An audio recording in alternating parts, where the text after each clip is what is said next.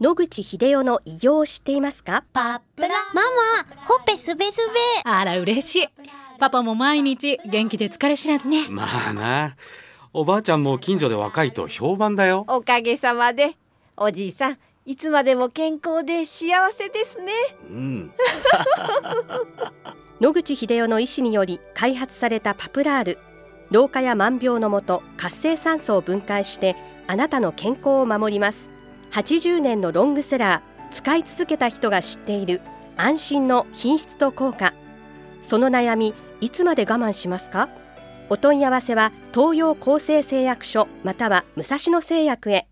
白川先生おはようございますおはようございます。今週もお話をどうぞよろしくお願いいたします、はい、よろしくお願いします。武蔵野製薬から発売されているパプラールのお話をこれまで何回かしてきたんですけどもそうですね。このパプラール特許を取得したということなんです。高ピロリ菌剤として及びえーピロリ菌に由来する疾患の予防、はい治療、はい。再発予防として特許が取れたということなんですけれども、先生、はいこれはどういう作用なんでしょう？か、はい。現象論でしかまだ発表されておりませんので、詳しいメカニズムはわかりませんが、胃がんの発がんにおいて、ピロリ菌が最初の引き金を引いているようだというのは、ノーベル賞も取った実験によって分かっています。このパプラールはもともと活性酸素を抑える能力とか、そういうのがあるというふうに考えられていますので、ピロリ菌が出す何らかのそういうものをですね、中和することによって発がんの引き金を抑えているのではないかと考えられます。それによって胃がんのま予防や治療が可能になる可能性があるということをこの特許は示しているんだと思います。はい。即効性があるということなんですけれども、そうですね。どのぐらいの速さでピロリ菌が減っていくんでしょうか？はい。実験の段階ではもう入れたら数日以内に抑えられるってことですけども、実際人体に入れた時どれくらいかかるかってことについては個人差ありますので、少なくともお勧めされているのは1ヶ月ぐらいお続けいただくと予防効果が出てくると、あるいは抑えられる効果が出てくるというふうに発表されておりますので、それくらい続けていただくと、それなりの効果が自覚できるようになるんじゃないかと思います。はい、一般的にピロリ菌をこの退治しようと思うと、えーお医者様のとこに行くと抗生物質が処方されると思うんですが、はい。その抗生物質とこのパプラールとの違いっていうのは、はい。抗生物質は文字通り菌の DNA を破壊するということをやりますので、一応散剤で出しますけども結構きついです。副作用とかがね。それでやめてしまうと、また再発するということがよくあります。パプラールの場合は菌の DNA を破壊してどうのこうのというよりも、菌が出すいろんなものを中和したり緩和したりすることによって、胃の粘膜が荒れて、癌化する引き金になるものを防いでいるという、そこが違いだと思いますが。はい。よく抗生物質を飲むと腸内細菌がバランスを崩すということを聞きますけれども、パプラールではそれは、そうですね。はい先ほど言ったように、他の菌をいじめたり、殺したりするっていうことで、ピロリ菌を退治しているわけではなさそうですね。むしろ、ピロリミ菌とかいろんなものが増えてきて、ピロリ菌の居場所をなくすと、そういう作用もあるようですので、抗生剤を使ってピロリ菌そのものを叩くという発想とは違うと思います。そうしますと先生、以前の放送で、はい。LG21 の乳酸菌のお話を聞いた時と、はとても似てるような、はえー感じなんですけれども、それとの違いはありますか、LG21 は胃酸がありますと胃の中は極端な時には pH が1とか2になってるわけですね。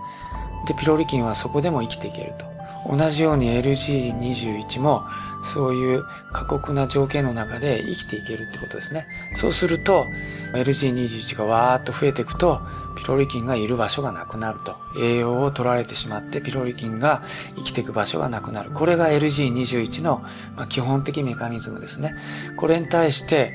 パプラールはピロリ菌にひっついてピロリ菌が何かをしようとするのを妨害するということによってピロリ菌の働きを抑えるということになりますので LG21 の作用とはメカニズム論としては違うと思います。結果論として LG21 が増えていってピロリ菌を撲滅する。で、ピロリ菌を抑えることで他の菌が増えてきて結果としてピロリ菌が居づらくなるということの結果は一緒ですけど、そういうのに持っていくためのやり方がそのように違ってるんだと思います。はい、ピロリ菌がいなくなるということは、癌になりにくい体にもなっていくということですかはい。最初にピロリ菌が胃がんに関与してるっていうのが分かったのはオーストラリアで、を見つけた方がノーベル賞を取られたわけです。その後、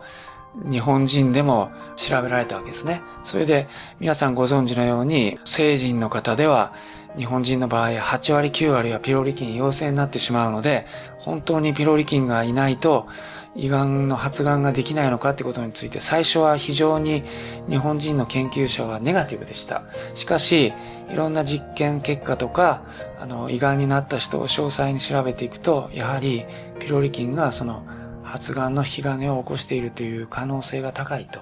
いうデータがいろいろ出てきて、やはり関与しているようだということが分かってきたわけですね。もちろん日本人の場合、今言ったように成人の人でピロリ菌がいれば必ず胃がんになるっていうわけではありません。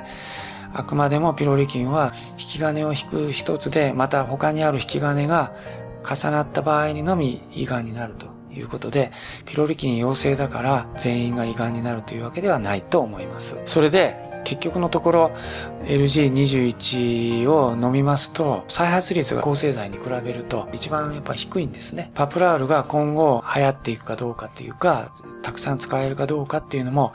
例えばパプラールをこのまんま一生飲み続けなければいけないのかそれともどっかで切って構わないのか、それから量を減らして定期的に飲まないといけないのか、そういう実験がきちっと行われていくことによって、どれくらいの頻度と量でどれくらい続けるかっていうことがきちっと決まらないと、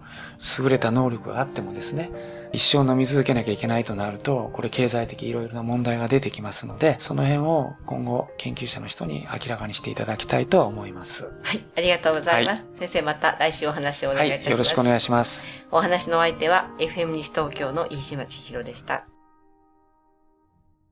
日々進化するがん治療。一般的な治療では無理と言われてしまったんですが。諦めない。独自の治療法を提案。これまでの治療がとても辛くて。まずは痛みを与えない安心できる希望の治療を。赤坂フロイデクリニック。お問い合わせご予約は電話0364347111 0364347111